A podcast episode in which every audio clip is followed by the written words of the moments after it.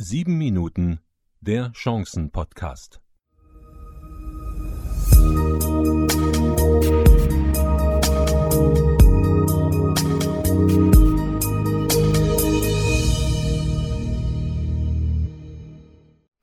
Es ist einige Zeit ins Land gegangen, meine sehr verehrten Damen und Herren. Ich grüße Sie recht herzlich zu einer weiteren und leider auch letzten Ausgabe vom Podcast der 7 Minuten Chancen Podcast.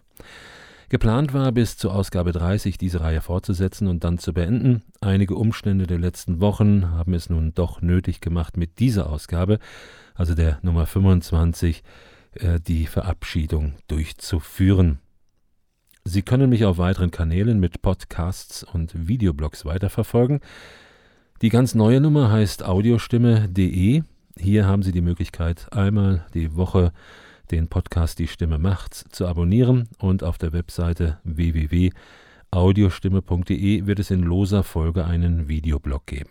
Unser Thema, das auch in der Zeit der vergangenen Wochen wunderbar hineinpasst, Gesundheit.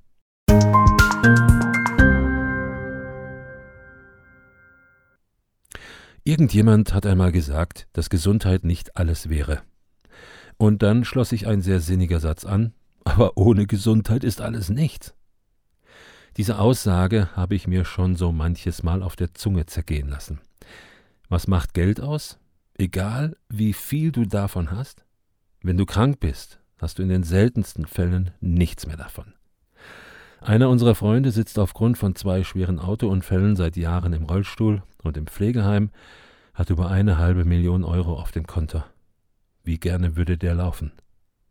Ein anderer Bekannter hatte vor zehn Jahren Bauchspeicheldrüsenkrebs. Er ist Millionär, konnte sich die besten Ärzte leisten und hat gerade seinen zehnten Geburtstag gefeiert. Doch er sagt, ich lebe zwar, aber Lebensqualität sieht anders aus. Das Denken über dieses so oft vergessene Gut Gesundheit wird dann deutlich, wenn sie nicht mehr eine hundertprozentige Garantie ist. Wenn irgendetwas im Körper anfängt zu rebellieren, und wenn plötzlich das Leben nicht mehr normal läuft. Normal? Naja, damit meine ich, wenn der bisherige tägliche Ablauf gestört ist. Dann wird uns plötzlich klar, was dieses Gut Gesundheit bedeutet. Sehr viele Menschen können bei diesem Thema mitreden. Wie oft frage ich mich, wie viele Menschen es schaffen, ihr gesundheitliches Paket durchs Leben hindurchzubringen. Immer noch jeden Morgen neu aufzustehen, wieder zu kämpfen.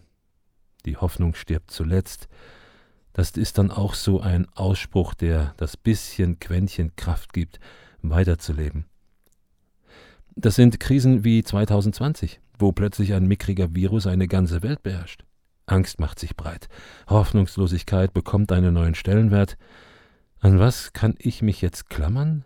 Gestern war noch alles in Ordnung, heute nach dem Arztbesuch ist alles verändert, das Leben gerät aus den Fugen. Und ich erinnere mich noch an den 16. März 2020. Plötzlich ist und war nichts mehr so, wie es vorher war.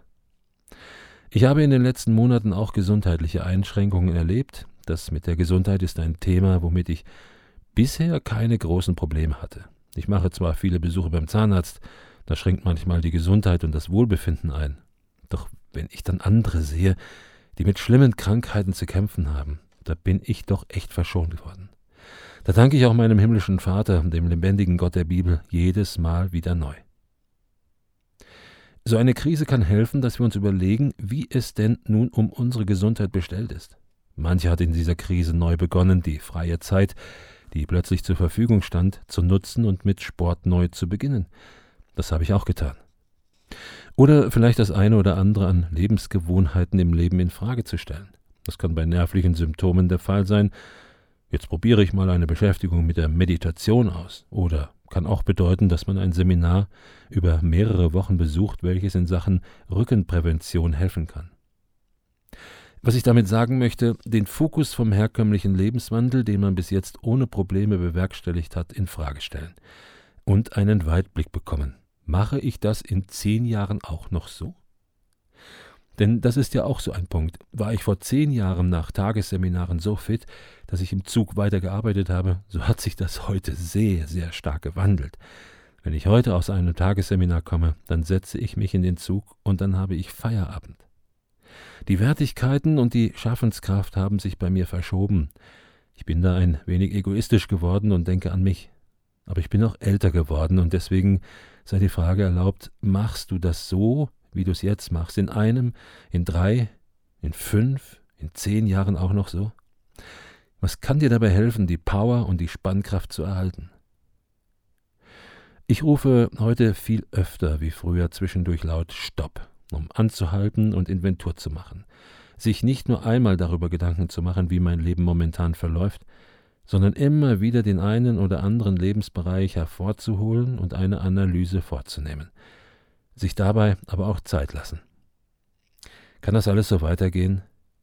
Noch einmal, wie könnte es in einem Jahr ausschauen? Welche Möglichkeiten habe ich? Was sollte ich für meinen Körper tun? Wie ist es mit der Ernährung? Ist das alles noch so in Ordnung? Das möchte ich dir mit auf den Weg geben. Denk an dich, du hast nur dieses eine Leben.